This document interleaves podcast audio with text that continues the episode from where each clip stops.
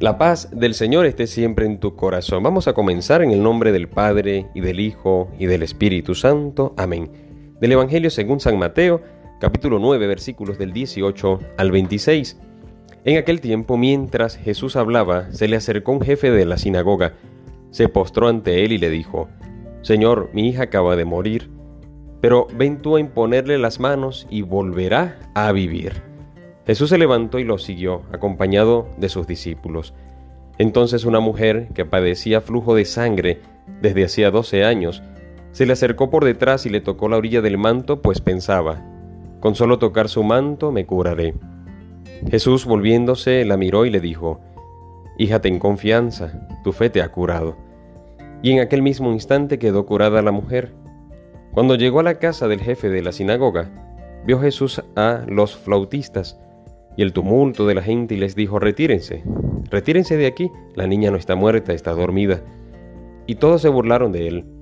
En cuanto hicieron salir a la gente, entró Jesús, tomó a la niña de la mano, y ésta se levantó. La noticia se difundió por toda aquella región. Palabra del Señor. Esta es la historia que hace unos días meditábamos cuando el Señor le dice, Talita Kumi, ¿te recuerdas? Pero esta ahora es según el Evangelio de San Mateo, que es una narración, es un milagro inmerso en otro milagro. El primer milagro, que aquí no lo dice, pero que en la otra traducción, en el otro Evangelio, recordábamos su nombre, Jairo, jefe de la sinagoga. Y la curación de esta niña, que tenía 12 años, en el camino del encuentro con la niña, hay otra curación de una señora que tenía 12 años con una, una hemorragia que no paraba y que había gastado todo su dinero en curación, pero nada que se curaba. En primer lugar, vamos a ver la fe de aquel hombre, la fe de esta mujer que se acercan a Jesús. Y sobre todo, además de la fe, mira las respuestas que el Señor les da a cada uno de ellos. A la mujer le dice, hija, ten confianza, tu fe te ha curado.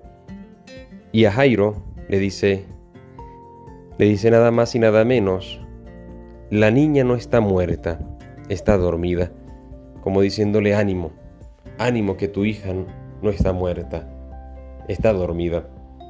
Siempre el Señor, del Señor vamos a encontrar estas palabras de consuelo, estas palabras que nos animan, que nos sostienen.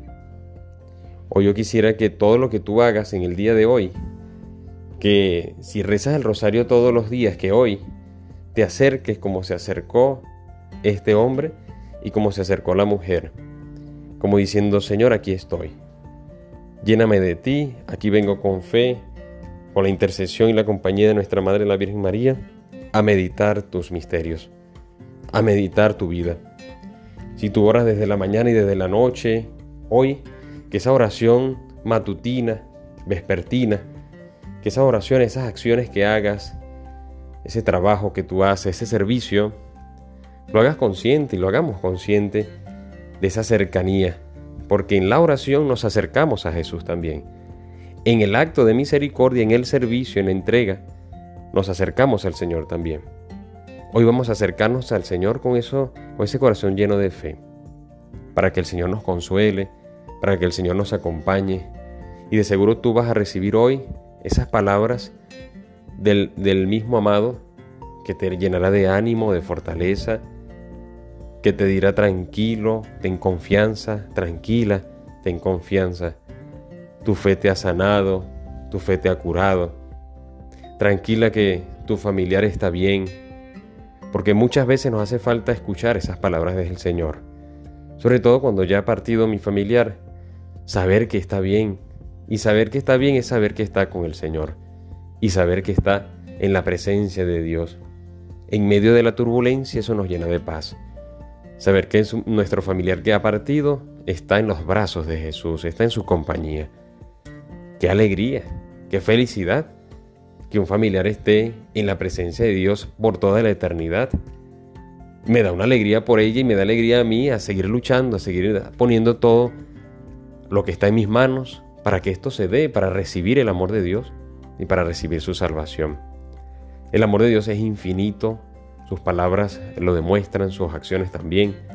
Cuando nos acercamos al Señor, nos, hace una invitación enorme y es a vivir en ese amor, a vivir esa alegría, esa fe, esa compañía de nuestro Señor. Vamos a acercarnos en este día al Señor con muchísima fe, teniendo su compañía. Y como decía San Pío de Pietrelchina, Señor, de ti no quiero, no quiero tu amor, tu misericordia, no quiero tu esperanza. De ti te quiero a ti. Es decir, lo quiero todo. Quiero tu presencia. Es como diciendo, no vengo buscando los milagros, sino al Señor de los milagros. Te quiero a ti. Te quiero a ti. Vamos a pedirle al Señor que todos los días lo busquemos con fe y le podamos decir, Señor, yo te amo, yo quiero que tú estés conmigo, te quiero a ti.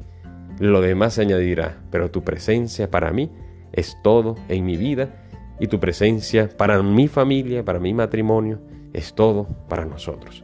Que Dios te bendiga y te guarde en nombre del Padre y del Hijo y del Espíritu Santo. Amén. Recuerda, órate en fe y escucha que el Señor ya te está hablando.